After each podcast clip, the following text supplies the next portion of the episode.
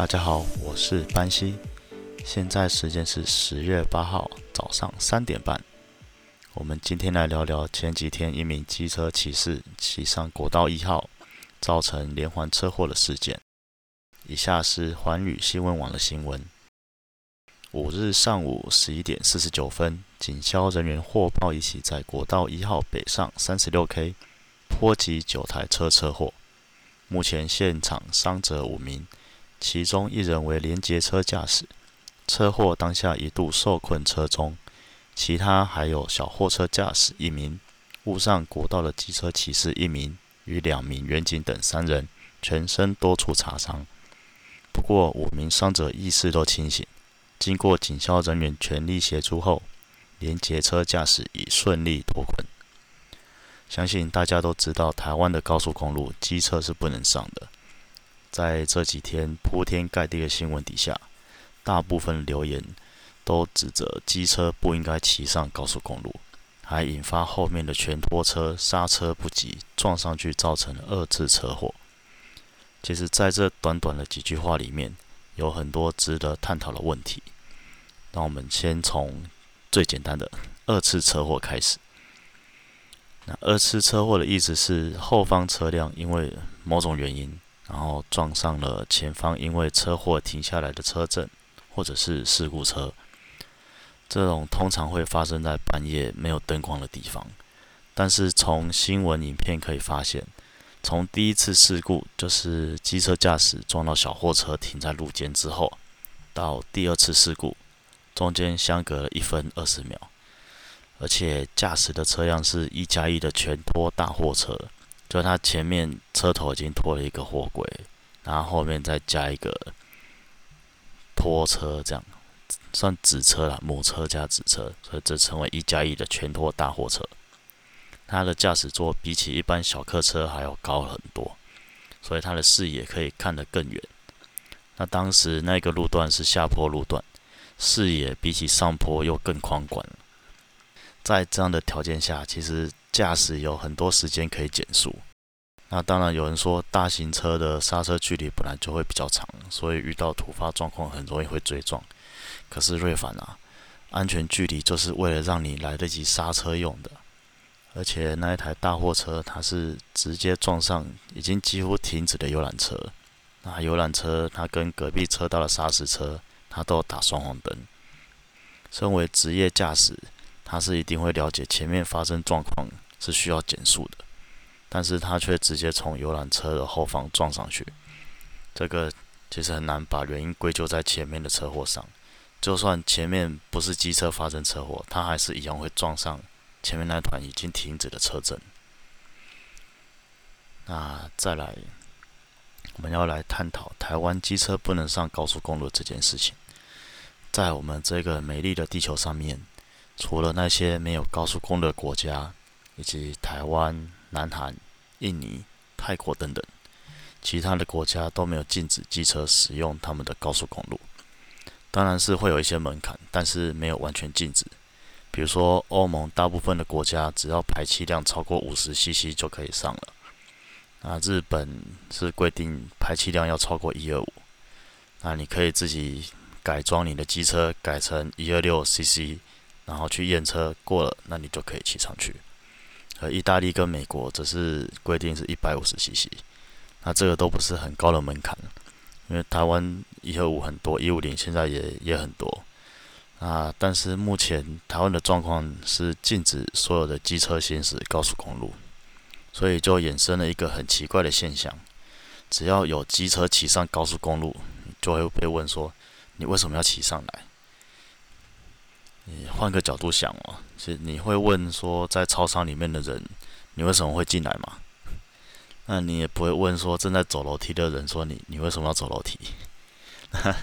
但就是要买东西才会进超商啊，那你就是要下楼或上楼，你才会去走楼梯啊。那我骑上高速公路，当然就是我就是需要上啊，我只要去某一个地点，所以就上来使用这条路了。虽然说大部分骑上高速公路的机车骑士，他们被报道的时候都会讲说他们是不小心骑上去的，那导航啊等等的。但是对于路线上有需求的通勤人士来说，你如果可以骑上去，那一定可以省很多时间。那每次我啦，每次被警察问说为什么要骑上高速公路的时候，就觉得还蛮好笑的。我骑上高速公路的理由，其实就跟那些旁边开车一直经过的驾驶一样，就是为了省时间。可是媒体一看到省时间，就像看到宝物一样。开始大肆的报道，机车骑士是为了贪快，所以才要上高速公路。可是如果不是为了贪快，那高速公路连盖都不会盖啊！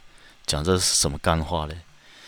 谁开车骑车不是为了贪快？你如果不想贪快，那你应该会选择去搭公车，或是走路，或者骑脚踏车吧？那盖桥也是为了要贪快啊，不然你就绕着河绕到。下一座桥就好，为什么要盖那么多座？盖一座就好了。那这种形容就跟汽机车抢道一样的脑残。其实路就长在那边，那我们的路权都有一定的规则，你按照规则来，路权该是你的就是你的，没有什么谁抢谁的问题。那至于台湾长期把快这件事情妖魔化，我们之后再来谈，因为这个又是一个很长的故事。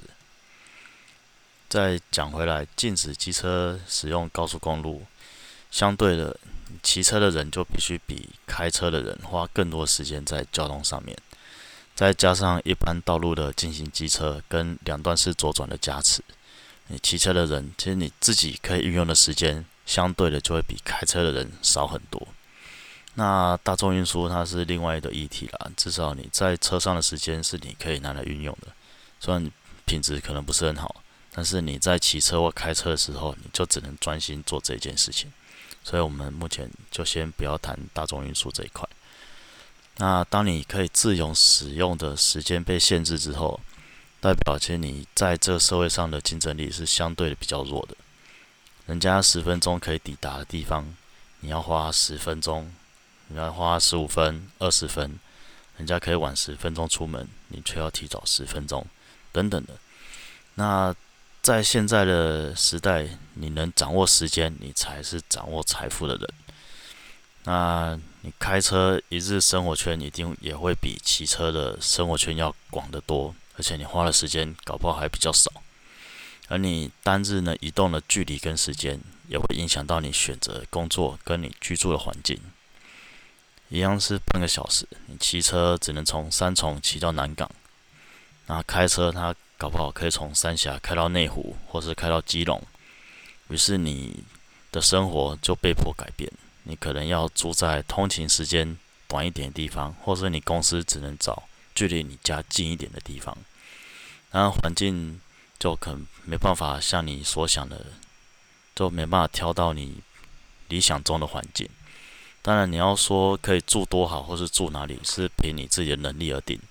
但是这个能力也包含着交通的能力。当你的交通方式有这种紧箍咒套在你身上的时候，你就是弱势的那一方。所以人家说你要靠读书翻转，但是其实掌握时间也是你翻转人生很重要的关键。那再来，有人说机车那么危险，那些限制，比如说进行机车啊，两段式左转都是为了机车着想。你们不要身在福中不知福。其实这边我可以来告诉各位一个有趣的事实：，就在民国八十六年，台北市开始大规模限制机车可以行驶的车道跟路段之前，机车的死亡率就已经低于小客车了。那在八十六年那时候开始，在台北市大规模的试办进行机车跟两段式左转。那在民国八十八年才扩展到全国，开始这一项规定。所以，如果是年纪比较长的朋友，你可能还有一些印象，说在那之前，其实你是不用两段式左转的，你是可以直接在内侧直接左转，骑车相对自由很多。那一直到近年，汽车科技的进步，还有一些法规，比如说强制系安全带的规定。